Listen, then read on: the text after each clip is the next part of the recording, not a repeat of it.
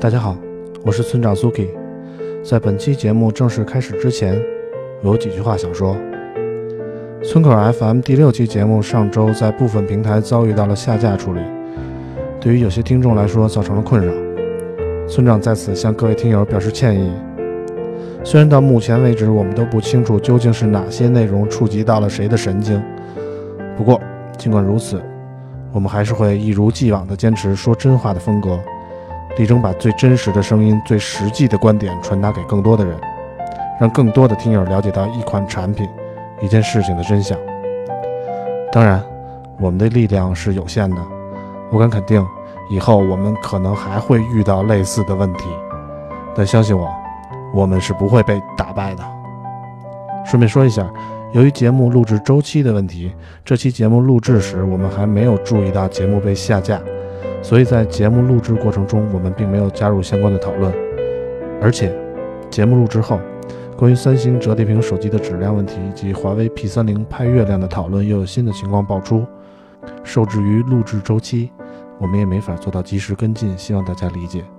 OK，说了这么多。下面就开始我们的最新一期节目吧。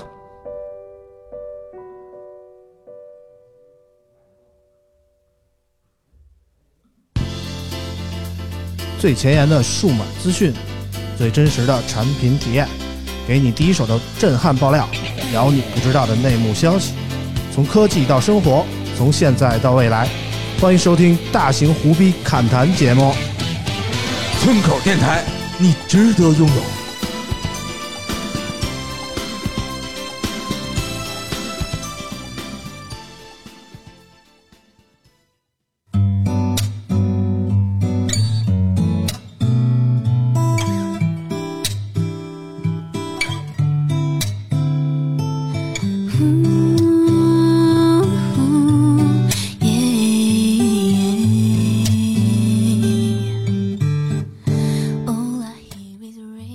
大家好，欢迎收听我们村口 FM 的第七期节目，我是九九。哎，大家好，我是 Suki。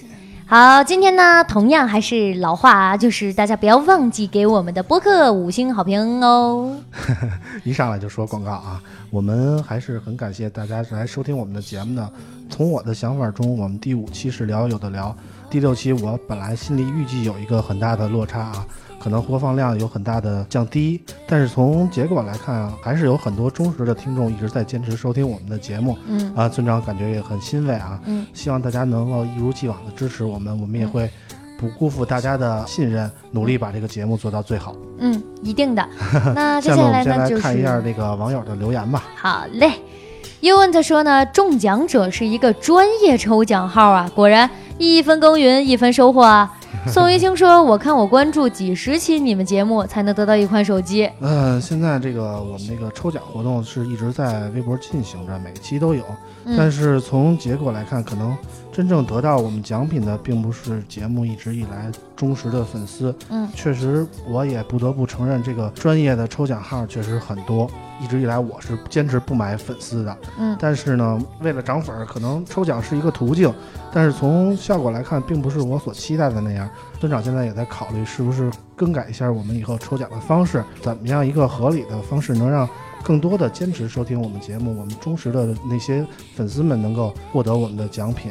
对对对，嗯，也可以大家在微博上给我们留言，可以发出你们对于我们这个抽奖规则的建议。对对对对对，也希望大家给我们这个营销方面能多多提一些建议。确实，在科技方面可能我们还略有所知，但是在营销方面确实我们是一个门外汉。好，那其他的微博还有什么说的吗？e p o x y o r z 破说：“我是你们的新粉，一开始我看评测，到后来发现所有的评测都千篇一律，但你们的节目感觉挺好的。”疯人会的疯子甲说：“敢上来就说不足的媒体不多了，村口加油。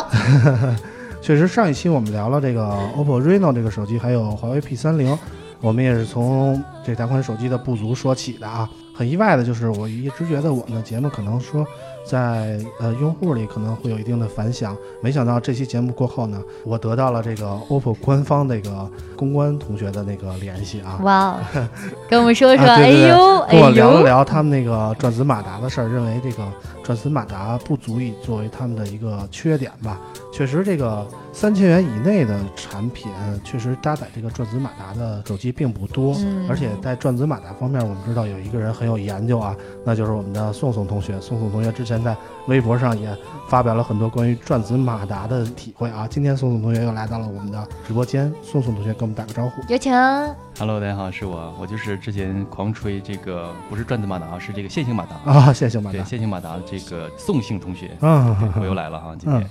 除了宋以外啊，今天还有我们一个常客哈、老王，嗯我就不用多介绍了，他自己说两句吧。常驻嘉宾，大家好，我是老王，又见面了，又来到了啾啾的对面。哎，首先让宋来给我们解释一下那个他为什么对那个直接跳过老王是吧？对 老王没什么可介绍的，嗯在马达方面的研究啊，宋来说一下。其实也不是不是什么研究啊，这个震动这个东西，其实对于好多人来讲可有可无的。有些人这个换了新手机之后，第一件事就是把震动关掉。嗯这个我之前也是这样这样干的啊，而且干了好久。嗯但是呢，我自从用了这个 iPhone，就是 iPhone 自从有了这个转子啊，不是转子，有了线性马达之后的这个手机呢，体验上完全不一样。嗯。比如说我们在打电话接电话的时候，这个别人给给我们打电话，嗯，然后我们在震动的时候，你会发现它是有节奏的，而且它这个节节奏呢，使手机特别的扎实的那种节奏，嗯。震动，嗯。它并不像一些传传统的那种这个廉价的这个转子马达，嗯，你一震动感觉手机像散了一样，嗯除了来电震动，还有这个正常的震动之外，我们在打字啊，我们在这个尤其这个 Reno 的这个呃 Reno Reno 的这个高倍变焦、十倍变焦的时候，嗯，你在这个拉近这个变焦这个同时，嗯，它的这个线性马达呢，会根据你拉近的这个每一倍的这个变焦的这个小点，嗯。来给你进行一个深入的反馈，嗯，然后它这种反馈呢，并不是说嗡嗡嗡嗡就是反反反馈就完事儿了，嗯。它更多的是像啊手机和我人的一种深入的沟通和交流。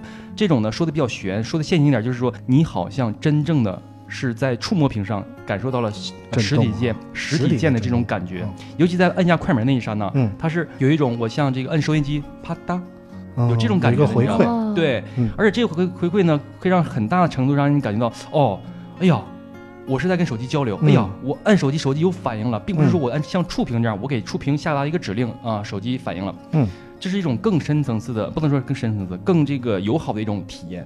嗯所以说这个东西呢，有了你并没有觉得什么，但是没有，嗯你一定会觉得不适应。嗯，哦，所以我我有一个小小的问题，就是嗯那这个反馈就和 iPhone 刚刚取消 Home 键的时候对的，哎差不多。那个哎，你说的没错，嗯呃这感觉差不多。就是当时 iPhone 刚刚还没有说取消 Home 键，就是将这个以前的这个机械式的这个 Home 键呢，变成了这个触控式的对这种。无法按下去。但是你按下去的时候呢，你会发现，哎，是有感觉哎，的，对呀，这感觉好像哒是真的。哒哒哒，哎，对，你就感觉对哎，它是有一种这没有说那完全去掉这种机械式的感觉。嗯，嗯，然后呢，它有一种过渡式的，比如说先用了全纯机械，然后用触摸加上震动，然后呢干掉 Home 键，嗯你会觉得哇，我很适应啊。对对嗯，如果它当时我还特意，因为它那个震动还是可以调强度的嘛，然后我还希望强度大我又。想歪了，不好意思喜。欢喜欢把这个震动调到最强。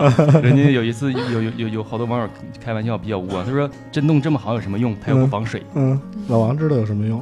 我我我平常不怎么用的时候觉得不够，然后不用的时候觉得是鸡肋。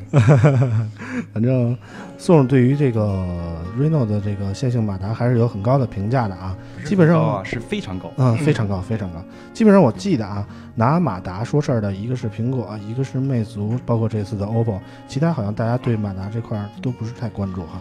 对，就是为什么说我这次比较兴奋的，像很亢奋的一嗯直在夸这个东西，是因为不是说啊，就是这你也说了，国产手机魅族之前也有过，嗯。但是它那部手机整体的亮点并不不足，嗯，所以说导致了你这个你你即便是有线性马达呢，也没有起到说特别好的作用。撑起它的整个产品。这次 Reno 就不一样了，你不论从它的外观配色，再加上它的十倍十倍这个五倍光学，还有这个十倍的这个混合嗯。变焦来看，嗯。还有它的这个这个升降摄像头，它都是一大亮点。嗯。亮点之余，我再用线性马达给你一点缀，哎，嗯你会觉得哇，这手机不只是说我把外表给你做的很好，把这个其他技术给你堆上，但是我嗯。在细节方面给你处理的一样到位，嗯。而不是说我只是把细节给你处理到位了，但是我其他方面很平庸，嗯。这样的话就没有没有什么亮点了嘛。嗯。所以说这是我特别特别喜欢 Reno 的线性马达主要原因之一。嗯，果然上一次我们就缺一个这个线性马达的这个专家哈。对对，铁中粉吧，可以这么说。既然宋已经对那个之前的 Reno 有了点评，我们再听听他对于 P 三零怎么看吧。你都听我，你都听我说，你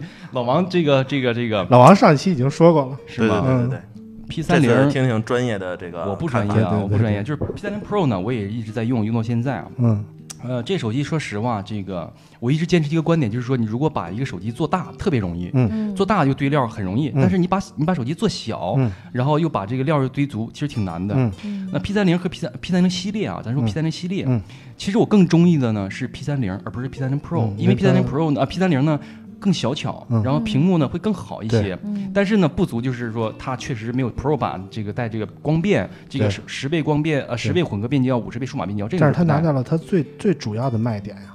啊，对呀、对对嗯。对对对，这是我要说的，就是 Pro 呢哪儿哪儿都好，嗯就是稍微略略显大了点儿，因为你看到我手很小，嗯然后呢，这个屏幕呢没有这个观感上没有这个 P 三零，嗯会会会更协调，会更好一些。我最近有一个想买这个的朋友还跟我提到过，他说我没有选择 Pro 而选择了 P 三零，真的去买了。嗯为什么呢？就是他说我接受不了曲面屏，嗯我不喜欢曲面屏对对对，。就是这个东西，这个东西就是为什么叫一个系列嘛？就是嗯你如果不喜欢那个，你可以选这个嘛。嗯你如果是 更更这个执对这个拍照更加有执念，嗯我们这个有这个摄影大师或者是说这个摄影相关相关的一些优化嗯和影像的处理，P 3 0 Pro 很适合你。嗯嗯，对，剩剩下其他的方面，包括这个我都感受到了，这个长时间玩了，嗯最大的感受其实就是一个华为现在系统做的特别特别好。嗯就是说，我们之前觉得华为系统做的这个，比如说功能性或者很少，嗯但是现在你会发现，所有的功能性基本上都补齐了，嗯并且手势操作也加入了。嗯但是，嗯，什么做的都好，但是细节处理的不够好。嗯我说的是这个细节呢，就比如说他这个手势，嗯它还是有一点点稍微的掉帧，嗯或者是稍微有一点点的这个不太跟手。嗯说的直白点，没有友商这个这个做的那么优化的那么好。到位啊对，下一步系统升级升级推送，我希望再把这个东西再更加丰富的这个优化一下。嗯我相信对华为来讲一点儿也不难，华为的这个研发团队这么多，嗯一点儿也不难。嗯，基本上宋的见解和我们上周聊的节目差不多，嗯就是认为 P 三零 Pro 啊，在手感上可能稍微差那么一点儿，嗯，然后屏幕方面可能不如 P 三零其他的基本上跟我们也差不多。对对嗯对，然后基本上上期节目我们就总结到这儿吧，看看这礼拜究竟发生了什么样的新闻呢？好嘞，又到了我们经典的啾啾口播环节啊。三星在今年年初推出了全球首款量产的折叠屏手机——三星 Galaxy Fold。这款手机代表着手机市场对于手机屏幕形态的又一次探索。而在四月十六号，三星正式面向中国媒体发放 Galaxy Fold 的评测机，一时间网上关于该机的各种上手评测不断。哎，我们也是第一时间拿到了这款机器，并且发布了我们啾啾的开箱的视频啊。嗯我不知道两位拿到这款机器了吗？已经拿到了，非常惊艳。基本上这款手机是我今年年初以来吧最期待的一款手机吧，可以这么说。它大幅的更改了智能手机的那种形态吧，让手一个智能手机拥有了一个手机的形态，同时又具备一个类似于平板的形态对啊，看起来就是很完美的感觉。我不知道老王在试用了这款手机以后有什么样的感觉呢？基本上跟你差不多，还没有拿到包装的时候，然后它就已经惊艳到我了。嗯。就是你可以看到，就是 Galaxy Fold 它这个包装，嗯。从你拿到一开始就会给你惊喜，嗯。然后它外边那个呃塑料壳嗯。和它里边的那个包装，然后你去移动的嗯，时候就会、拉动的时候哎对，然后当你打开那塑料壳的时候，嗯。然后会有一个升升起，哎，反正总之就是，当你还没有看到这个手机的时候，嗯这个开箱的过程就仪式感就特别的满。嗯，基本上从看到盒子就已经征服到你了。啊对对对，就是嗯很用心。然后其次就是这个手机，然后拿起来也很好。嗯然后虽然正面那个小屏嗯是四点三的嘛，嗯，然后屏占比大概有百分之五十五吧，没有那么低吧？差不多。这啊这种屏占比百分之五十五，嗯当你打开的时候，这种感觉真的是和我们现在所使用的。啊，完全哎，不一样完全不一样，就是完全是手机的另一种形态。嗯之前，手机一直在追寻什么全面屏啊，嗯或者什么无边框这种形态，嗯但这次这个折叠屏，嗯，确实是比什么全面屏或者无边框这种带来的震撼要更大一些。嗯确实，我也是。老王知道我是一个小屏手机的爱好者嘛，嗯，同时我也是一个每天都要背着平板出去的人。嗯这个一个小屏手机就是用来打电话、打微信，而平板呢是我用来看报纸啊、看杂志的东西。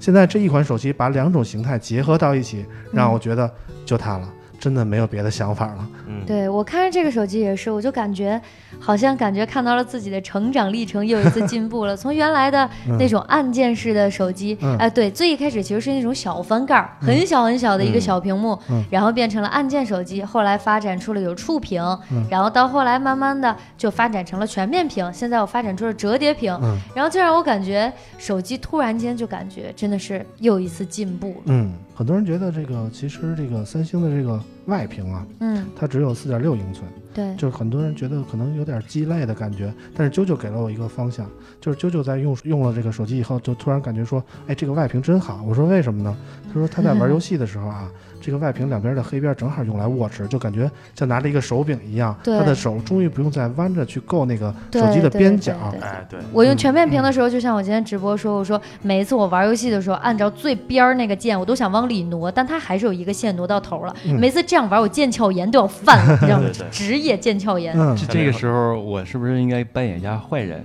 所以说，这个你们强行尬吹的这个这个嗯这个感慨啊，嗯其实说真的啊，嗯这个我我是觉得啊，嗯它这个这个就是现在是第一代产品嘛，它嗯肯定说没有像最终进化那么完美，这是一定的。嗯当然我本身也特别喜欢，但是对于外屏这个。我现在还是觉得，它现在由于技术的原因，就是嗯。整个行业的技术，不只是三星，嗯。它真的还没有做到把外屏的屏幕屏屏占比做得更高。嗯。嗯。我相信未来它一定会把外屏的屏占比做到现在的现在的这个大多数手机的屏占比一样嗯。那么高。嗯。比如说听筒，它用了这个隐藏式的这种听筒，嗯。用屏幕发声也好啊，或者说这个什么骨传导啊，或者什么样都好，都还可以。包括它的这个这个扬声器呀、或者什么其他的，它能找到更好的解决方案。嗯。但是现在呢，即便是说它屏幕说没有像内屏这个折叠出来那么惊艳，嗯。嗯。但是呢，它更多的主要是一种是给你看一个通知和提醒。嗯。更多的时候你是打开就可以了嘛，是吧？对。这个屏幕，这个打开之后，这个屏幕尺寸和你平时看到大屏手机或者是小 iPad 或者是什么，这个有什么区别吗？嗯。也不会占用你太大空间，对。不对？嗯。我觉得更多的是外屏提醒，嗯。主要玩的还是内部。嗯。对。对。三星折叠屏手机还有一点让我特别放心的一点是什么？之前我在看那个官方的介绍的时候，我总有一点担忧，就是说它这个屏幕是内翻嘛，铰链的那块儿啊，嗯我总觉得如果说你如果太使劲了，比如说搁在兜里，在北京那个拥挤的地铁里一挤，会不会把两块屏幕也挤到一块儿，结果导致这个屏幕的断裂？但实际上手以后，我发现其实没有这样的顾虑，它那个铰链真的很坚固。嗯嗯，而且中间有一个大概类似于梯形的结构吧，保证了两块屏幕之间那个缝隙啊对不会说挨到一起，就是拥有一定的那个稳定性吧。看了一下，就是嗯它内部除了有一个这个铰链作为这个它折叠的一个叫呃设计吧嗯之外，它其实在这个硬边儿，这个嗯边儿呢它是硬的，嗯纯硬的，然后并且两边呢它是这么搭起来的。嗯你除非是说，我不能说绝对的保证说压不平啊，压不扁。你除非说这个用车呀、或者说屁股一屁股的坐，其实都都压不扁。对，屁股肉肉除非是说多的。看谁的屁股，三五百斤老王的屁股不好说，我你知道我我？屁股上肉多，嗯，其实三五百斤也不一定能压的压压得坏，因为它嗯是一个三角形的一个结构。嗯三角形的结构就代表了大家都知道三角稳定性形是嗯对是是更稳定的。定的啊但是在爱情里，三角也不太稳定。老你知道的太多了，真的。老王天天三角，我这个八角，你是一地铁站是吧？八角葵花，是不是？哎，那我抛出一个问题啊，嗯就是对于内内翻屏和外翻的这个屏幕折叠屏，你们更喜欢哪一种啊？呃，曾经我以为我喜欢外翻的，嗯，现在开始现在开始喜欢内翻。我觉得内翻确实嗯真的很不错嗯啊，外翻，而且这个三星的这个内内内折，嗯它的技术难度要更高一些。嗯，就直说吧，就是华为嘛，姑娘呢？对吧？姑娘呢？但是我有一个小小的问题啊，嗯就是内翻的屏意味着它其实只有一个是完整的屏幕，相当于它只有两块。嗯但这样相当于其实如果我切分的话，它是三块屏幕，那它的维修费用就会高很多。哎，买这手机的，哎，我跟你这么讲姑娘，这么讲就是你要说这个手机的维修费用高，其实整个手机的维修费用都会很高，屏幕的维修费用维修费用都是最高的。嗯对，对，无论尤其这哪一个块屏幕哈对啊，无论哪一款这个现在咱们能能抓到的这些，比如说千元手机，它最大的头其实就是换屏幕的头。一个屏幕，比如说卖一千块钱的手机，屏幕可能值五百六百，啊，对，差不多，一定是这样的。何况这么贵的手机，它屏幕肯定也是成这个成本肯定也是很高的。对嗯对，其实我还是更喜欢外翻，因为它这个内翻有一个问题，就是它的贝壳，当我翻过来的时候颜色不一样，我有一点强迫症。啊，颜色这个三星有多种的选择，你可以选择咱们拿到的这款。因，为它另外一面是一个黑黑的屏幕嘛，嗯。然后另一面另一面也有黑，也有黑色，也姑娘。姑娘，我再问嗯你一个问题，嗯。你平时用手机的时候会带手机壳吗？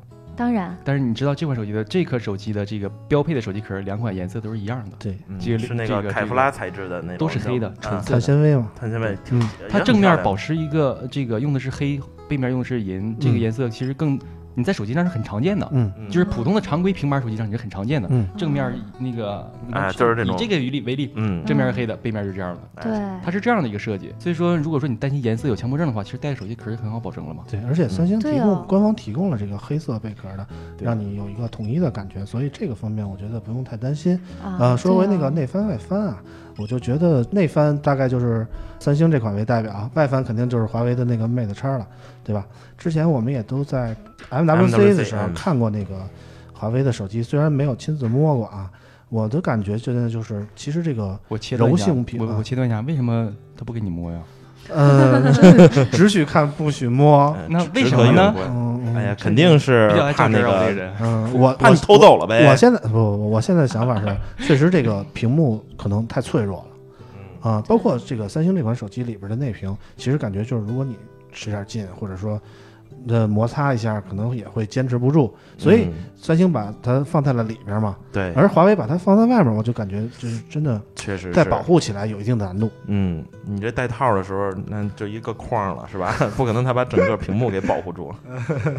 嗯其实我们对于这个，就是我们现在聊啊，这个这个内翻外翻，呃，我觉得咱们不够格儿，够格儿的是谁呢？手机厂商自己。嗯对他们其实比我们要专业多了。我们要对啊，尤其我们要想一点，就是三星作为屏厂，嗯它是能够生产出最好、最好、最好的这个呃叫 OLED 屏幕的这个手机的嗯这个吹一波这个手机厂商，它能做到的事儿的考虑的这个前因后果，或者是技术难点来讲，哎，一定是中经过充分论证和验证的。对，我并不是说咱们国产手机厂商不好，而是说在屏幕这块儿，咱们确实还有有待进步和这个赶超的空间。对，太远了还。对，咱们刚才说聊到外翻某外翻屏的这个折叠屏幕手机的这个、嗯这个旗舰，其实到现在还没有一个明确的一个发售时间，嗯。或者是说这个、嗯。哪怕媒体的这个上手体验都没有。嗯。但是三星已经做到了提前这么长时间发布，嗯。并且提前、大规模的大规模的大规模的媒体试用体验，而且你会发现现在发现完成度基本上接近百分之九十九了，除了百分之一的这个软系统件的，对对系统 OI 系统 UI 这个推动升级之外，嗯。其他基本上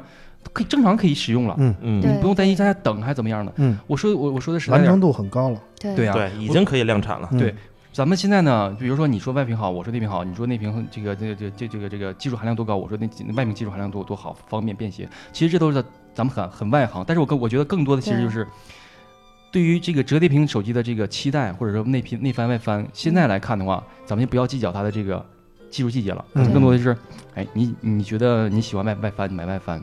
其实我觉得最好的就是内外都有，这样呢就有一种那种 漫威钢铁侠的那种即视感，拿出来，哎，正面屏幕，成本。背面也是屏幕，一是一说成本不断上升，这这可能就不是说简单的一加一大于二等于二的事儿，而是嗯。大于二或者大于三的这个问题。嗯。你想内外都是翻翻的这样这样的话，它成本是成倍的上升，因为它里边涉及到排线的排布、元器件的排布，增加了屏幕和不增加屏幕。比如说我现在后边没有增加屏幕，但是呢我的电池可以额外增加。哦那如果说我把那个正反两面都都放上屏了，可能我的其他元器件就没办法这么排列了。嗯对，现在能不能做到呢？现在肯肯定是暂时做不到或者有困难，但是未来未来可期，嗯，就是这样。我觉得啾啾还是说的是一种理想的形态啊。对对对对，这个手机现在还没公布价格，但从价格预测来看，感觉肯定一万最少一万四吧，嗯，最少最少一万四起。土豪新一轮的这个必备手机，而而且这款手机这个月底就要在中国开发布会了。哇哦，嗯、大家觉得这款手机卖多少钱合适？你们预测一下？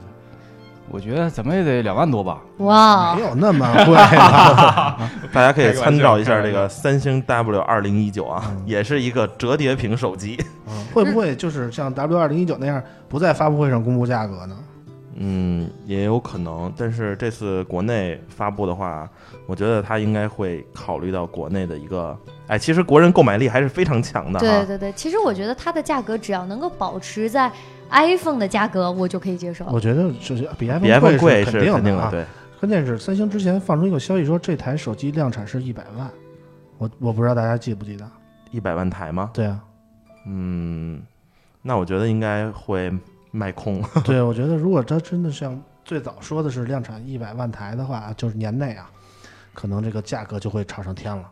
它又是新一轮的黄金翻盖儿，嗯，哎，反正这一次三星确实，啊、有点之前就是那个意思，它把所有能堆的最好的硬件全都堆到这款手机上，而且这个屏幕也是现在最好的，没有之一。之前那个 Super AMOLED 已经升级到这个 Dynamic 这个 AMOLED 的屏幕，太太炫了，太棒了，这块屏幕太喜欢了。对，哇塞打开电影炫我我还极了。我还是要那个这个泼一泼冷水，尬这个隔空隔空杠你一下啊，也没有隔很远。就这样，宋哥冲老王哥哥扔出了一坨粑粑。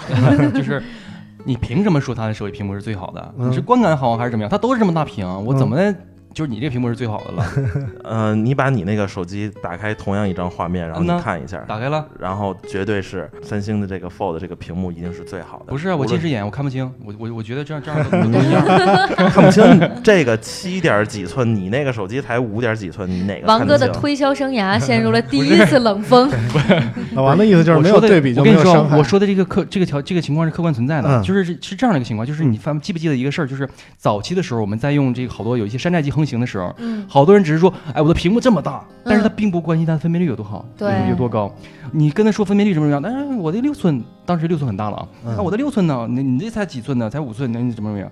但事实上呢，当时的人并并没有意识到这分辨率有多高，对或者是屏幕的整体素质到底有多好，嗯嗯只要说大，嗯字体大能就可以了。嗯但是现在我们还是这么说的话，就是这个这个三星呢，它毕竟是平厂，嗯，它把所有的物料最好的东西都是给自己用的，嗯，所以说嗯真的是我是真是杠了一下。其实我自己也觉 我自己也觉得嗯这款手机的屏幕真的是太牛逼了，嗯，真。宋爷把自己圆回来了。我不是圆回来，我是真的是 我真的是觉得确实是，就是别人牛逼的地方，我们要承认，是不是？嗯就不要整天牛啊，逼、骄傲嗯，然后那个开锅了，这种是不是？没必要，就是咱们聊一些实际的吧，比如说这款手机实际应用的时候，你们拿到的时间都比我长，你们觉得这个在应用场景上面，它现在这个应用应用的这个领域广不广？比如说能不能呃满足我们日常绝大部分的这个平板和手机的这个二合一的这种感受的这个预期，能不能达到？我先说吧，我用平板来看那个报纸杂志嘛，嗯我订阅的杂志有那个《游戏机使用技术》，还有《体坛周报》嘛，这两个杂志的那个电子版啊，通过这个三星这个折叠屏手机来看，几乎可以说是完美的一个状态。虽然说屏幕没有 iPad 那么大，但是我完全可以看清楚每一个字、每一个细节，而且它的便携性导致了我完全抛弃了 iPad。嗯对，就是基本上软件上有一些部分它已经适配了这个大屏，嗯然后你看它内置的一些什么携程啊、嗯大众点评啊，嗯，一些它都已经完美的适配了。嗯对。然后后面的，其实我感觉适配与否，就是说这个软件你有没有推出过安卓的 iPad 版本，呃或者说你在安卓的平板上能不能够完美显示？如果在安卓平板上能显示，在这个手机上也完全没有问题。嗯，其实这个安卓的屏幕大小适配比苹果简单对啊比苹果简简单单多了。它啊主要还是这个就是等比翻例拉伸嘛。对翻折的问题，嗯就是如何小屏和大屏切换这块可能是会有一些问题。嗯，然后还有大家最关心的这个游戏，对，游戏方面，对。啾啾可能有一个很深的体验啊。，对但是我拿这个玩吃鸡的时候，它真的是上下要比这个普通手机要显示的多一些。就是物理它宽度外挂嘛对，有一些嗯。物理外挂，一倍镜变成这个一点六倍镜，嗯对对对，哎，还是非常不错的。嗯。想当年 S 八出来的时候，就是一个物理外挂。嗯。今天包括我看《王者荣耀》，从进的屏就看到，就是我从来不知道那幅画儿，就进场画儿李白是有鞋的，我就永远只能看到袍子，这是所有的手机。嗯，然后我今天第一次知道，原来李白还有鞋，嗯，而且我对这个我有一个特别好的好感，嗯。就是我真的不太懂什么屏幕啊，你们所就是哥哥们所谓的什么呃，它是最好的材料啊什么的。嗯。我只是今天村长给我看拿它看电影的时候，我觉得哎，这个效果真的好棒。我记得我上一次看到这个效果是在呃苹果新出的 Pro 上面那个 iPad，、嗯。就很贵很贵的那个。嗯当时他说他那个 iPad 可以看 4K 的效果，嗯然后我当时就觉得哇塞酷，嗯。然后我今天看到这个我还是哇塞酷，嗯。但是当时那个 Pro 有一个很大的毛病，嗯。就是我只需要一屁股坐下去它就弯了，啊 所以当时我们所有买 Pro 的人都一定要买它那个服务。Apple Care，对 Apple Care，然后嗯他当时给客服打电话，客服就直接说，我们的 Apple Care 给你什么服务呢？就是你当着我的面儿，你把它砸烂了，我给你一台新的。这就我我有两次机会，你当着我的面给它砸烂了。嗯基本上所有买那个 Pro 的人全部都买了这个服务，因为它的质量真的太差了。哦，我以为买了这个服务的时候当面先砸一个。那那有点过了啊。就真的很容易弯。但是嗯这个它反而因为它很软，但我没有想到它这么软，它还是能达到一样的效果。对而且它这个看视频啊，它这个视频横屏以后两侧都有扬声器，你就会感到一种类似于杜比环绕立体声的效果啊。对，今真的天试很惊艳游戏的时候都不需要耳机了，对对对对对，其实对我来说，这些游戏啊，这些看视频啊，都在我的意料之中，没有什么意外。让我意外的是什么？就是我对于 UI 可能比较注重啊。大家都知道，我用的手机基本上都是自己换的一些 UI，比如用一些 Nova Launcher 啊，或者说微软 Launcher 啊那种东西。嗯，呃，但是三星的这款手机的 UI，它在内屏和外屏，你可以针对性的定制两种不同的就是应用在上面。你在外屏使用的时候，你可以放置一些你比如常用的微信啊、QQ 啊、微博啊那些常用的呃即时交流软件，然后你就可以不用开盖儿的情况下，你就与大家沟通、打电话什么的。开盖儿以后呢，你就会用大屏来去看一些视频啊、玩一些游戏，或者说像我一样看报纸杂志。你把两套不同的 UI 分别运用在大屏和小屏上，对我来说是非常大的一个改革，让我几乎抛弃了之前我常用的 Nova Launcher 那些东西。嗯，其实相当于它保留了两款手机的特质嘛，对，就是一款平板儿，一款手机，它都保保持了它对对对。对对对，所以一些小细节还是在试用了以后才会感知到，并不像我们在发布会上看到的那样笼统。嗯对。另外还有大家最关心的这个耐不耐折呀这个问题，之前嗯啊三星也发布了它的一个测试，好像是嗯二十万次。嗯你二十万次，你就每天闲的折折个三年吧，啊，然后还有说它中间无论是这个华为 Mate X 还是这个 Galaxy Fold，它中间都会有一道痕。嗯然后因为我们没有看到华为那个，但三星这个痕其实并不是屏，而是它屏上那个膜，对嗯一个保护的作用。对三星这个折叠屏手机出厂的时候是贴了一个膜的，但是我们没敢撕。说实在，如果撕了，我不确定我还能再找一个同样的膜去贴上去。我觉得三星在贴膜这方面一直是很厚道的，包括对此前发布的那个 S 十系列，它也是带一个原厂的膜，据说那个膜还挺贵的。我操，那个膜的这个成本就要五六十块钱，对对它是为了适配它那个超声波指纹，对对所以买了 S 十的朋友千万不要撕它的原厂膜 已经撕了的你就后悔去吧。啊，买不到的。啊，所以总的来说，我们对于这款手机的好感还是非常大的。呃，反正从我来说，我已经下定决心要买了。我不知道送买吗？严格意义上来讲，这个，呃，我说真的啊，嗯我非常非常非常想买，嗯，但是我家里面已经有二三十部手机，那你卖一批啊，我用不过来，对吧？你卖一批，还是我用不过来了我觉得他我跟你们的冠家名等着你。我觉得他跟你家里那二三十部真的不一样。嗯，是一百五包邮解你心忧啊！这个感觉就像车一样，是不是？我已经有了什么这个呃这个奔驰、宝马，但是不不妨碍我再来一部法拉利，是这意思吧？咱们最近这个聊天不要提奔驰、宝马了哈，这个风评不太好。是是，就是我这么说吧，嗯这个如果是我个人来讲的情况下，我在没有这个这个这个经济负担压力的情况下，嗯我一定会买，嗯，就这么简单，我一定会买。对，这个是前提的条件是我没有经济负担压力的情嗯条件。这个前提不成立哈，对于宋来说，这这个前提离我也稍微有点远啊。宋还是说的比较保守，啾啾可以找人送嘛。嗯，这个有村长男朋友的人，村长，我就算了，我这算了算了小老小小的，这句话可以剪掉啊！这啊说只有有男朋友，一会儿该掉粉儿了。舅舅没有男朋友啊。对，目前是单身啊，大家可以那个在微博上随意的私信。行了，那关于这个三星折叠屏，我们就先聊到这儿。我们看看最近还有什么新消息爆出呢？好的，接下来的第二条呢，就是近期科技圈几乎都在围绕华为 P 3 0 Pro 拍月亮这件事儿进行大量的讨论。起因是爱否科技的主笔发文章和视频，质疑华为 P 3 0 Pro 拍月亮时采用的 AI 技术过度美化，补全了原本月亮上没有的细节，给用户带来虚假的美丽。这件事情很快就引起了各大科技大 V 的转发，也有人亲自用华为 P 3 0 Pro 拍月亮来证明到底是否出现了过度 P 图的情况。从目前的舆论来看，似乎华为 P 3 0 Pro 这边的正面评论越来越多。最后，爱否科技主笔也发微博澄清，前面说的 P 上去不严谨。嗯，那个刚刚得到的最新消息啊，这个因为这个事件呢，呃，爱否科技这边。咱们录音的这天晚上，他已经这个做了这个网友的这个面对面的直播，当场把这个主笔王这个王姓同学啊，嗯已经把他这个解除劳动合同。这么哇说的说句实在，就就说的直白点，就是开除了。这么严重？我去，对为什么这么严重啊？因为这个事儿影响的这个挺挺广的。嗯首先呢，是因为几个因素吧。第一就是说，呃，我我我是用我自己的话理解说出来啊，不是他们官方的，我自己理解。首先呢，这个小伙呢太过于冲动，就是。呃，在发现问题的时候呢，这个直接就是没有经过太多的这个证实，或者说没有太多的这个核实，嗯直接发出来了。但是呢，一下引起了这个舆论的这个哗然啊，嗯因为大家大家会很惊奇，说毕竟是华为拿出来当卖点的一个东西，嗯嗯怎么就突然造假了，嗯或者怎么就把它批上去了？嗯然后第二个呢，就是说这个事儿呢，引引起了一一系列的这个连锁反应，就是科技圈的这个各种这个知名的评测机构也好啊，或者是嗯。媒体也好啊，或者是自媒体也好，嗯，都在证实证实这件事儿，嗯再进一步的把这件事儿呢推到了这个风口浪尖儿，嗯，然后也就舆搞得论发酵的太厉害。对搞的是全民啊，不能说全民啊，就是整个科技圈里边都是在关注这个事儿，或者甚至说都在质疑华为。之前我看今天有人就跟我说说，抖音上只要你用 P 三零 Pro 拍一下月亮，你什么都别说，你的赞就能过四十万。那我咱们也拍一个吧。对，其实这个事儿呢，嗯。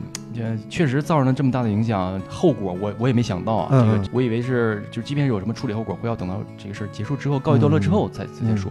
但是今天我刚才刷出来之后呢，我也觉得很突然，嗯真的是很突然。嗯这个小伙儿其实做的是这个这个内容我也经常看啊，我之前也年头偶尔会看挺长的对。这个还是很有活力的，嗯然后很有想法的。嗯，但是这件事儿呢，我没想到导致这样的结果啊，呃，这个事儿有些过于严重已经。发生了，啊但是我感觉这个东西其实就像什么样呢？就是类似于说。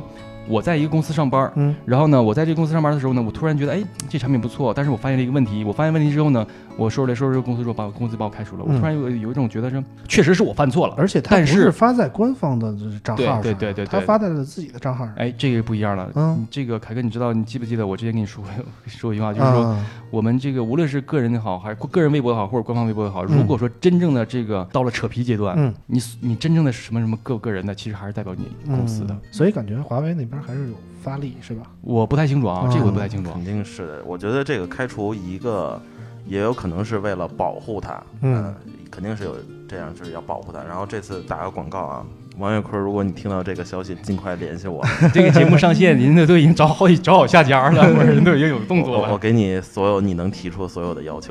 年薪五十万起，然后呢有固固定的这个底薪，那个节目还有这固定的分红。是吧然后没准没准华为早就把他抢走了，把他开除是因为华为小伙儿你收购了也是挺独到啊，既然能发现我们的问题所在，来吧来吧来吧。啊，配秘书，我这白天晚上都都能给你用。对，呃，反正作为一个说真话的媒体啊，我还是觉得应该保留每个人发言的权利，对甭管是说是这个事儿是真的是假的，只要不是出于恶意，我觉得嗯就应该不不要太去深究。对呃，当然说回华为 P 三零这个拍月亮的事儿啊，我们就要讨论到底这个就是 P 图啊和这个 AI 优化到底这个区别在哪儿？哎，对，区别在哪儿？嗯，你要说 P 图就是就是不好的，AI 优化就是哎好的，那你说这个所谓的美颜算不算是 P 图？我觉得对吧？P 图嗯和这个 AI 是吧？嗯我觉得 P 图就相当于这个女生这个整容，嗯，然后 AI 呢相当于微整。嗯，哎，九九有没有这种感觉？微整是吧？我没有没有，都是我，P 不 P 都是我。P 图就属于那个动刀了，嗯然后 AI 呢就可能打个这个尿啊，那个酸什么的。嗯，嗯，其实我感觉两者的界限还是很模糊的啊。其实都是通过算法的优化，把这个图片哎更好看。我们拍的照片其实有两种风格，一种是偏于真实的取向，嗯那种是就是说记录一些生活的片段呀，或者说比如说我拍我儿子，我就把他拍的特别真实，因为我不想把他过度美化。等他的长大了以后呢，嗯他就看到知道了他小时候是什么样，而不是说美化以后他一他想象里中的样子，对吧？但是对于很多女生而言，她就不能说接受自己真实的样子，嗯她必须得通过 P 图啊来这个美化一下自己，让自己赏心悦目。我觉得两者都没有错，对吧？嗯，其实这个相机从发明一开始，它就是为了记录真实的一个东西。嗯你看，如果这个过了一百年以后啊，嗯然后那个一百年以后的人就。考古文物发掘出来了，这现在这个照片经过 P 完之后是这个样，他可能会对现在这个历史有所误解。嗯我是觉得吧，就是这个呢，其实怪厂商，为什就是么这么说？就是这么讲。你如果不把 AI 吹的那么就是当做一个啊大的主要卖点之外，谁会质疑你的 AI 能力啊？嗯对不对？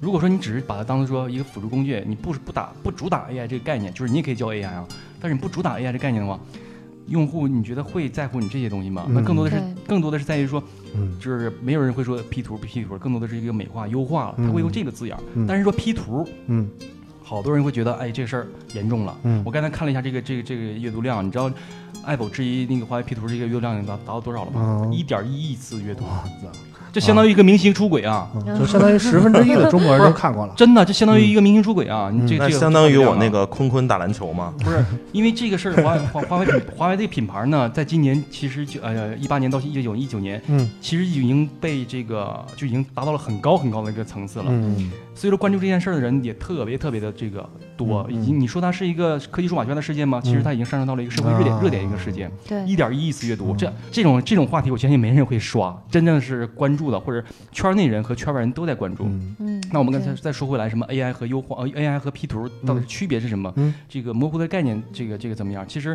我也是这么觉得，就是早期的时候呢，AI 刚出的时候，大家说算法其实就是加一个滤镜，嗯大家都这么说。嗯。然后呢，到后期的时候呢，这个 AI 算法能力这个越来越强，大家说就不只是说加滤镜这么简单了，嗯说针对性的这个场景优化。嗯然后到现在，这个华为把这个这个变焦呢，已经达到了这个五十倍的数码变焦。嗯。拿到真机的时候呢，好多人就就会质疑是怎么起的，就是因为我五十倍变焦，你会发现问题，无论是数码相机、嗯。单反相机还是说手机，只要你把变焦拉到一定程度上，它都会抖嘛。嗯。好多人说，哎呀，我五十倍变焦手机都已经这么抖了，我还能拍清月亮了吗？嗯。哎，没想到事实上是真的拍到了，嗯。拍到了之后呢，在软件算法一优化，嗯。它又优化的这么好，嗯就自然而然就产生了质疑。你说它是 P 图，你或者是他说它是 AI，嗯我觉得两者都算吧，嗯，我觉得两者都算。嗯，我觉得就是华为这一次就是想让大家能拍出更好的月亮的照片嘛。呃，出发点是一点错没有的。啊，对对对对对，你说 P 图也好，你说美化也好，大家都是说为了得到一张好的月亮的照片，嗯，所以他做出了这样的 AI 的所谓的算法，就好像你那个给拍一张美颜的照片一样，出发点是好的，嗯。所以没必要说过度的质疑吧。嗯对，而且中国是咱们国内啊，人群是比较喜欢这种嗯 AI 啊，嗯。或者是这怎么样的，嗯。但是国外就不太喜欢，嗯。因为之前我跟国外的一个厂商，他们的海外团队聊了一下，说那个同样一款手机，然后拍照在国内和国外是完全不一样的，就国外它不会让你太 AI，嗯，嗯，所以这个 DSO 那个评分也能看出来，就是我们那个前置老王评分啊。你，知道这其中有一个非常大的因素，我个人觉得会是什么？我猜测啊，嗯，跟欧盟的这个什么各种标准，或者是说这个隐私，或者是说什么什么这个这个东西有很大关系。因为嗯。欧盟呢，你说的严格，特别严格。嗯，我之前也跟这个这个欧洲的有一个这个什么也聊过，火，他说，呃，不是王子。留学生，留学生，他说，哎呀，欧洲哪儿都好，但是这种各种东西推进太慢了，东一个质疑你安全性，西一个质疑你真实性，你到哪儿质疑什么东西，导致了说这个东西就没有咱们国内推展的这么快。嗯。嗯，其实这个东西你说有错吗？其实没错，我、嗯。我不相信老外不不喜欢这种更更讨好眼球的东西。嗯，嗯他不喜欢。你要给老毛子那雀斑加进媲没了，他他妈的跟你玩命。美颜是美颜啊，咱说的是这个 AI 优化，嗯美颜是美、啊美颜是对对对肯定这个东西是嗯老外肯定有一些不喜欢这个雀斑，而且喜欢雀斑，但是你给媲没了，这个肯定是不喜欢的。嗯媲美了给你玩命。对，嗯这倒是这倒是。咱说这个普通照片啊，普通照片，嗯对我觉得这个有 AI 有 AI 优化，这个一定是好的，嗯一定是好的。要不然你看这个 ins 上还有这什么上那些分享美图这些，嗯那他们怎么做的？那不也是 P 图跟优化吗？嗯对不对？大长腿那不也是来那么来的吗？就说拍月亮这事儿，这么多年主打拍月亮的厂商有不少了，从最早的努比亚啊，到后来的什么包最早是小米，嗯呃，小米、小米，小米，还有什么荣耀啊、华为呀、都拿拍月亮说过事儿。但现在华为手机真正的能做到用户只用一款手机来拍到一个比较完美的月亮，这这我感觉这就是一个行业的进步。对，其实我觉得真的没有什么关系，因为如嗯果我是专业的摄影师，也许我会去买一款单反，我去拍了。嗯，但我就是一个普普通通的人，我拍照没有那么好，对那我也想拿我的相机实现一个我拍月亮的梦想对，为什么嗯不可以呢？对不对？假就假了对呗，。让用户最简单、最直接、最方便的拍出高质量的照片，我觉得这没毛病。嗯，没毛病。嗯而且这个拍月亮又不是每天都拍，是吧？它只是一个锦 拍一，次得了。对，它只是锦上添花的一个功能。嗯再说这个一个月顶多你拍那么两天，啊，是就是不圆了，对，就不圆了哈啊。，哎，我一直好奇，这不圆的月亮它能拍出来吗？能拍出来能，能拍出来。给你拍月牙 AI 计算出一些环形山什么 不是要是月牙的时候就没有环形山对，了。月牙的时候就没有了。我我觉得这个以后 AI 再智能一下，就是拍圆的时候啊，里边会出现一个老头砍树，然后再出一个小兔子，这个就有意思了。老头是怎么去的呀？这是新年表情包是吧？嗯中秋节快乐。对对对对对，嗯反正这个厂商所有的功能出发点，它都是从这个用户的这个需求出发，嗯然后这一点其实我们是嗯啊欢迎大大举举双手赞成嗯啊，我强烈拥护这个这个行为啊，嗯嗯，对只有这样才能进步。对，而且不管怎么说，华为 P 三零又不，这只是它的一个小小的功能，而且也不是一个大力宣传的一个功能。嗯，基那在没怎么宣传，其实。对呀、所以所以这个这个事儿啊，微博上说啊，咱们就看热闹就好了。就就这件事儿啊，这个怎么讲呢？就是我们要聊的呢，可能要聊得更深一点儿，但是我只是简单聊。比如说，为什么这件事儿会会发酵的这么厉害啊？嗯爱否为什么是爱否的人把这件事儿挑起来了，嗯然后并这么讨论？其实爱否之前也做过一些。呃，这个热闹的事儿啊，比如说质疑这个 GPU Turbo，嗯当时弄的事儿不比这个小，嗯但是呢，当时是拿的是荣耀这个品牌，嗯并没有拿华为的这个品牌嗯来做势力。嗯当时呢也引起了很大的讨论，但是呢，当时更多的是基于说基础原理解析，嗯还有这个实际效果能不能达到，能不能达到这样的讨论。嗯但是这次和上次的事事件不同的原因，就是在于说，在没有就就是说那个主笔没有太严谨，嗯。没有太严谨，然后呢就直接先抛了自己的结论，并且是先下先下了定论，就是说嗯。你这就你这就是 P 图，然后自己又编辑了一条微博说这个好像是 P 图，嗯然后呢 后来又又这又发了几个事儿，这他妈不是 P 图，这是什么？嗯，然后又又是吧？你看了吧？气这么刚的，就是对钢铁这哥们儿我也是很喜欢他。对钢铁了，年轻小孩儿就是嗯挺好的。这个如果年轻再没有这个这个这个冲劲儿年轻人没有点这这冲劲儿的话，嗯那这个社会其实就很没有活力。像咱像像咱们年轻人不年轻气盛，还叫年轻人吗？对吧？如果像如果像像咱们这种老炮儿写文章说，我觉得这个手机那个比较重，但是呢，你要看这个手机还那个屏占比还挺高的呢。你要为了这个东西，你要牺牲那东西，嗯，这是咱们老炮儿疗法，真的特无聊，你知道得吗？圆回来哈。对呀，你嗯你你说人说了人缺点，但是你还把它圆回来，啊对，啊虽然这块这个砖头很重很硬，但是他打但是人，打人的 时候疼啊。是吧？就是这是咱们老炮儿老炮儿疗法。其实对于这个些年轻人来讲，他根本不爱这么听。嗯你怎么回事？这怎么回事？不好就是不好。我想从你这听缺点啊，但是优点我一定会从别人能听能听到啊。就是你不能说你又把缺点说，又把优点说了，好人都让你做了。啊我操，你咋你咋这么牛？你咋这么厉害呢？对不对？嗯，就跟说你奔驰似的。奔驰漏油怎么了？再漏油它也是奔驰啊！给你五菱宏光，你要你要吗？是这样，是这样。但是有这奔驰那个事儿，这我朋友就吐槽，这发动机漏油，国产汽车都不会了。这是个个案中的个案。，对对，就是你要小概率事件小概小概率事件，就是呃，再扯一下吧，就正好赶上了。这就是正好赶上了。然后呢，这赶上的一个几率呢，还是正好人家赶上了一个博学多才的一个 一个高材生儿，对对对然后还是一个很有钱的一个博学多才的高我材生儿。甚至怀疑了这么多年我的教育。人 家不是有有有有有一句玩笑嘛，说这个 这个奔驰呢从来不坑穷人。嗯，完了，底下评论说：“我他妈庆幸我躲过一劫，非常非常良心了。就是我庆幸我躲过一劫，说我穷，我没没赶上这个这个。”大家都是九年义务教育，这女硕士生就是这么优秀。不过说真的条理真的太清晰了。啊，然后我有一说一是吧，我也不要求你怎么怎么样，但是人家后来也说了，我不我是不是说按闹分配，嗯我就想解决这件事儿。你嗯现在说你给我换发动机，我我认了对，我不能让我退我都我不能给大家示范一个错误的一个示范，就是说啊，我一闹了，你就我换车，退一赔三这种，那大家都这个像我这样的话，那不乱了吗？那奔驰品牌还还不是没说退一赔三吗？就是当时是当时是说，如果说达成这种条件的情况下，啊没啊，对，其实但是退一赔三是不可能的，国家、嗯。中国的法律规定了，就给换发动机。这个确实是，如果按照严格意义来，这个确实是属于三包的这个范围之内。啊但是呢，因为这怕是就事儿已经闹得这么大了嘛，嗯。就是人家就想说，我就想有一说一的这个、嗯。这个就事论事，嗯。我不想让给大家做一个错误的示范、嗯啊，好像说我一闹事儿就解决了，你就赔我钱，我就怎么样的。事实嗯上来讲，你这样的话，无论是奔对奔驰也好，对其他品牌也好，那不是纷纷效仿？那一乱起来，中国这么多人，那你汽车厂商你还卖不卖车？对。对吧其？实奔驰这个也没想到能发酵到这么大，揭露了一些行业的乱象嘛，包括那些什么什么服务费啊什么。其实你这样说、啊，那个事儿其实挺大我。特别羡慕你们这你们这些这个北上广深大城市的这个有有啊不不有指标有有户口的这些、嗯这这这些我们。也没指标，也得摇号啊。你听我说啊，就是已经摇到号了嘛？嗯为什么你知道吗？因为这些城市呢，毕竟是这个一线城市，嗯它对于这种乱收费的乱象呢少很多。嗯，就比如说这个呃，以我朋友为例吧，嗯。他这个提车在北京的店，比如说比如说是二十万的车啊，嗯。在北京店他优惠的时候能能拿十五万，对，但是确实优惠因为他没有指标他只能去外地买，因为车有保护政策嘛，区域保护政策不能在这销售，嗯。他只能去外地买，在外地买多加两万块钱，嗯。嗯，多加两万块钱不说，还有金融服务费，各种乱七八糟费。我我有个朋友他跟我说，他说我说你买车的时候买车的时候落地多少钱呢？比如说十八万的车，我说落地才二十万，你加上购置税。我自己上个保险也就完事儿了。嗯，我说你这么便宜啊？我说我在其他地方买车的话，店里面要金融保险费，呃，金金融那个服务费，然后你还必须在电保，电保的那个那个电保贼拉贵，然后还要买装饰什么什么。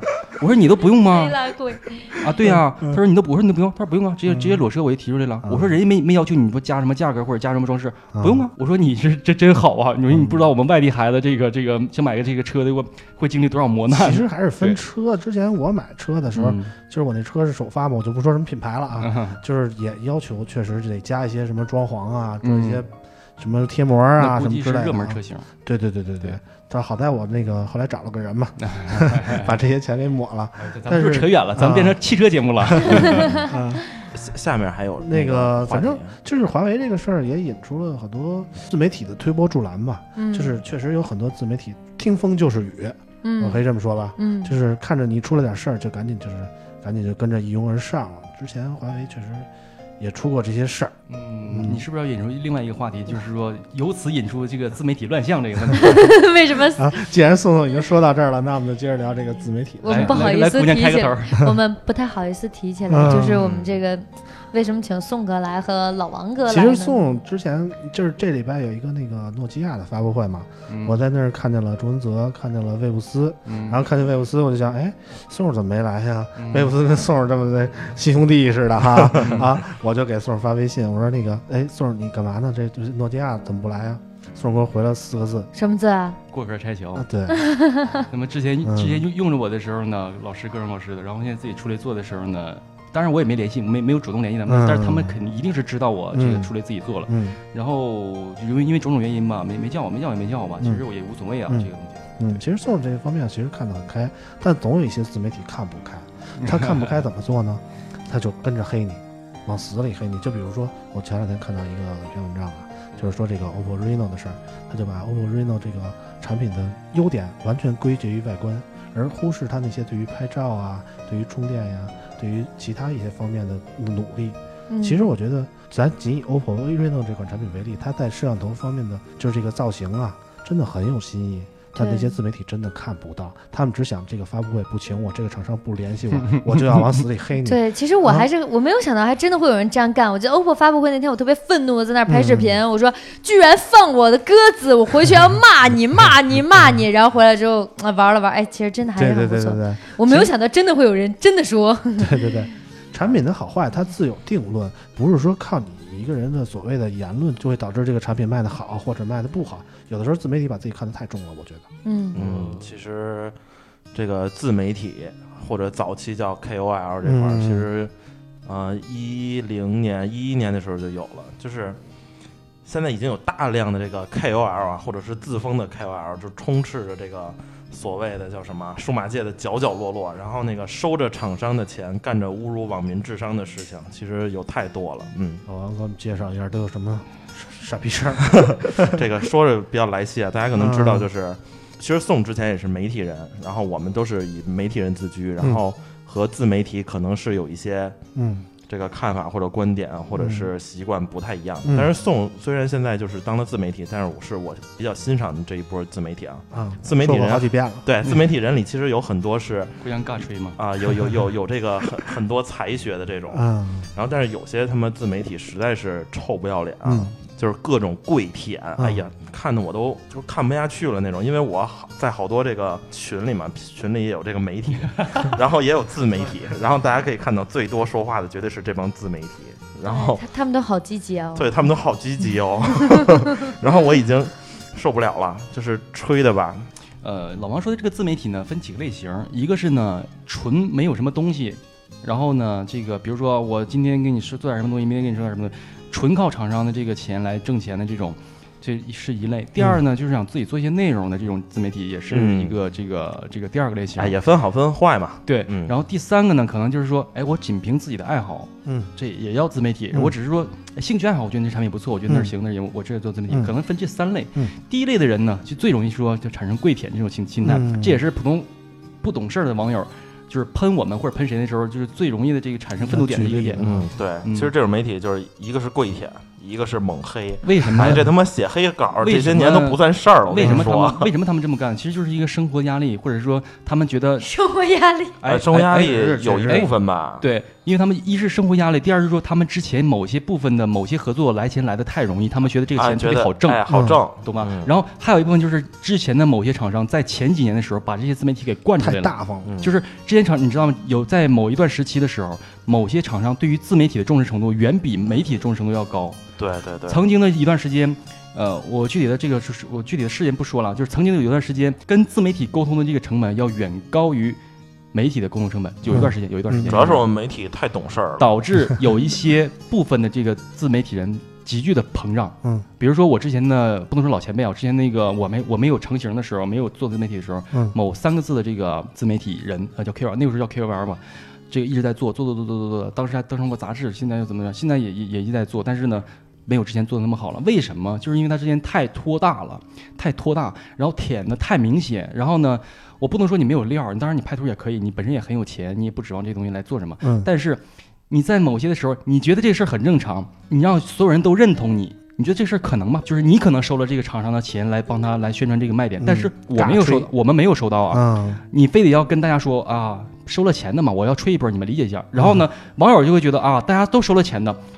来我们这骂，那事实上我们很冤呐，嗯。就嗯。就导致说一锅老鼠屎真的一颗把整老鼠屎，一锅锅老鼠屎鼠屎可他妈吃吃不了？一锅 老鼠屎把整个大海都腥了，这样 OK 吧？就是一颗老鼠屎把整锅汤都给腥，就都给都给弄嗯弄臭了，嗯。就导致说，不是说他们没有节操或者怎么样，只是说他们没有从正规的这个这个这个体系里边出来，他们不知道这里边是像普像我们这种像我做普通编辑出来的，嗯你知道我都熬过多少个日日夜夜，这个嗯搞的都是半夜后半夜两点钟。我记得跟老王出差的时候，那时候、嗯后半夜还在写稿，嗯，我那时候我们那会儿是小编嘛，嗯对啊，后半夜都在写稿录稿，凌晨三四点钟睡觉嗯太正常了。对，不知道老王我们录什么？我是熬了两三年、三四年之后才做出来的。但是有些人呢，觉得自己因为长得帅，要不然你有钱，三十说你敢吹敢喷，然后呢不要脸点儿，嗯你就能博博出位，你且早期能博一波博得一波关注。但是到最后你你能有有的是什么？你有什么底蕴吗？你觉得钱来太容易，嗯常常不给你钱，你骂两句，你觉得厂商怕你。但是现在你觉得有几个厂商会怕你来黑我们？嗯，爱否这么大的事儿。那也没见得怎么样嘛，嗯那手机该买人还会还会还是会买嘛，吧？对吧对，太拿自己多大了，我觉得，嗯，哎呀，我是不是有点太过于愤怒了。没有，大家可以猜一下三字 KOL 是谁啊？对我之前挺欣赏他的，但是嗯我觉得他有的时候就是太拖大，就是把老前辈，哎，把觉得总总嗯总总是觉得这个自己，嗯，行，我这样，你们大家能能不能都都应该是这样，嗯事实上并不是啊。嗯，能不能透露姓姓？让我们猜一下这就。算了，这就算了，有奖问答打击面太大。哎，其实这种就是这这这帮人出来之后，就取而代之的就是侮辱智商的评测，得出看似客观的事实，嗯但是很多这个小白就信了。嗯这个也是让我们作为媒体，嗯就相对公正的媒体所看不下去的一个点。这他妈明明煤球是黑的，让你说成白的了，嗯这我们就很气愤。然后我们一说吧，就就你收钱了，嗯你怎么样了？嗯 还有一个原因就是说，因为他们都是不露脸的，都是这个没有公开身份的。嗯比如说，比我我打个比方，这个没有针对任何人，比如说叫什么某某科技、某某数码、某某什么什么东西，嗯你见过这个背后的人是什么样吗？嗯没见过。即便是他写出了黑稿了，当着你面儿你都不知道是这个人写的。嗯，但是我们就不一样了。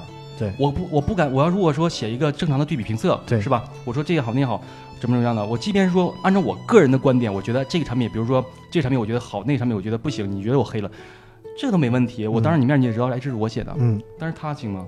对，就是他当着别人面，他有恃无恐啊，对不对？我骂了你了，嗯我觉得你我骂你是狗了，你也我当着你面，你也不知道我是谁骂的，对对对，就这么简单。好在宋没有说某某 FM 啊，但是你不一样啊，像你像这个你在这个媒体或者老王在这个媒体嗯写了之后，第一件事找先找你们媒体，找不着媒体之后呢，我认识人找你人，对都都知道呢。你这些嗯，我们做不了这种事儿。对反正我是知道。宋之前在媒体的时候，可是被网友发私信威胁过的。但是我这么多年还，有这事儿呢。嗯，我但我这么多年一直没在下班回家路上被人堵过，看来还是比较安全的。其实更多的时候呢，网上的键盘侠太多了，嗯这个逞一时口舌之快。嗯就以现在这个奔驰事件为例吧，嗯我理性点人都知道这是个案中的个案，嗯而且这个好多人是就想经销商行为，并不是厂家的行为对。然后好多人呢，就就想啊墙倒众人推，就想把墙把这个奔驰倒品牌推倒了。嗯说句不好听点，推倒了对你有什么好处啊？嗯买不起的人，你当然觉得对你没影响，但是你买得起人的，我怎么选？多少有一种仇富心理在里。呃，有一些吧，嗯我我我买我怎么选？我选我选宝马，我觉得哎呀，好像就那么差那么一点点。出席商务活动的时候就差那么一点点。那我选奥迪，奥迪我觉得更 low，哎，对吧？嗯就就是这么想法。那你说你买保时捷啊，那不够你花的钱不更贵吗？而且保时捷就是你花五十万只是买个毛坯房，你回来精装修的话七八十万都出去了。嗯，对，所以其实我们虽然是身为媒体人啊，但是我们村口 FM 这个节目，其实如果深究的话，其实也算一个自媒体。嗯、我能保证我们做的节目，起码还是说真话的，甭管我们夸谁也好，骂谁也好啊，都是通过我们的实际体验来做出的，而不是说因为某种利益关系啊，出于主观臆断去做出的那些所谓的评价。又又把我愤愤慨的这个 时候，你喷我呀？哎我我怎么说呢？其实还有一个就是这个这个，好多人呢，就是一是不露脸，就导致这种乱象；嗯。第二就是说他觉得钱来的太容易；第三呢就是他觉得这些厂商怕他；嗯。然后第四呢就是有一些厂商确实是会有一些特别的需求，嗯，这种需求呢，并不是说传统的媒体能做的，我以为只有老王那个玩意儿有特别的需求呢。他只能找这些自媒体人来做。嗯然后呢，你比如说，比如说啊，我我我我那个普通的稿费是五百块钱，嗯，但是我要出一些特别的稿件，这怎么办呢？嗯五百块钱肯定你们肯定搞不定，或者说肯定嗯找不到人来写，嗯那怎么办呢？我加点钱，我找别人来写。这个那但是我找谁呢？嗯找自媒体吧，嗯，对某些自媒体吧。对这个没当枪使吧？呃，对，因为这个你找自媒体呢，是最容易摆脱这件事件的这个这个这个，嗯就是把影响或者能降到最低的这种。嗯那你找传统媒体的话是不一样的。嗯嗯，这这这这这就是导致了，也是导致了刚才那种乱象之一。你说嗯某品牌的这个某东西，说虽然型号一样，但是呢，非得尬吹要比它比对方的型号强，呃，那个那个牛逼，这是传统媒体能吹得出来吗？嗯。吹不出来。但是有一些自媒体它可以吹得出来，是这样的。因为因为它不要脸其那个实现在这个，就最近这事儿，尤其最近这阵儿，这个新机频出嘛，嗯啊，我最近也收到了一些消息说，啊，老师能不能帮我们写一篇对比啊？然后说那个，啊，我我啊我也我也收到了，我也 收到了。您就客观的说就好，反正最后别把我们说成最次的就行。我说这个这来不了这个活儿嗯，啊，是我要客观的说，我就不好说谁 对因为我知道我哥肯定就是无论是在朋友圈啊还是怎么啊着，说话直脾气啊，很直，这好就是好，不好就是不好。对对对而且像宋也是，我也知道啊，你别哎某别公关，千万不要不要把我把我树的这么高，我也我也是要挣钱，我也要吃我也要吃饭的嘛。但但是你没有不要脸，不昧没没良心不昧良心，开出五位数的一个千万别，这个让宋去弄啊，宋说无法拒绝，不行不行 不行，拒绝，我说不行不行，千万别这么说。弄不了。现在你给我开出五位数的话呢，我还是可以，我还 是可以的。干，我我真的可以干，这个不真不是开玩笑。因为首先是这样的，我我我做的这种对比或者什么样的文章，嗯我一定要保证一个东西，就是我是真正的把这种两种的这个产品呢，按照正常的这个呃这个观众画像或者是用户群嗯。正常的来说，嗯。我即便说我不接所谓的这个商业稿件，嗯。正常来我自己来写这种内容的情况下，我也是要这么来做内容的。嗯。比如说苹果和三星两个产品对比，就即便我给你钱让你黑或者怎么样，你也黑不出来是黑不出来个高低来。他俩本来就是各有优缺优缺点的。对对对对主要是我写了这篇稿件，我正常写我不收钱，但是呢，你给我钱了，我一样可以可以不影响这个东西嗯。那我为什么不要不要这笔钱呢？嗯，我说的是那什么，不是这种势均力敌的对比。我说的是 五菱宏光和奔驰让你 比，对说那那这种我五菱宏光就是比奔驰做的人多，所以它就是好那。这种稿件，那你要这样的话，多少钱我们都那你要这样的话，这个牌坊我可以立一立，真的，这种我可以立一立。真的真的反正这也就是我们经常为什么要叫宋儿来的原因啊。我们还是希望就是说，有节操的自媒体能多一些，起码写稿之前过过脑子，别以为你认为的所谓的拿钱收了的东西，就是网友能认同的，网友也是有脑子的，对吧？对对对，我今天话说的有点多哈。啊，还行还行。没有，我觉得就是我第一次知道人的头发是可以真的立起来的，然后就是宋哥真的激动的时候，头发真的是 立起来的。是吗？嗯，我觉得，赛亚人啊，呃，刚才如果我觉得老王叔叔如果有头发的话，刚才也可以这样。瞬间曝曝光了。老王也不剩什么头发了，反正。嗯，是行吧，那今天就到这儿啊。行，那今天就聊到这里啦。行，那今天说的也差不多了，我们今天的节目就到这儿，好然后下期我们再见吧。嗯，虽然这期还意犹未尽啊，不过下周我们又可以见面了，主要是你还来啊？主主要是又可以见到啾啾了。我给你那个加个工位吧。好，行，那今天我们节目就到这儿，我们下期节目再见。拜拜拜拜。拜拜拜。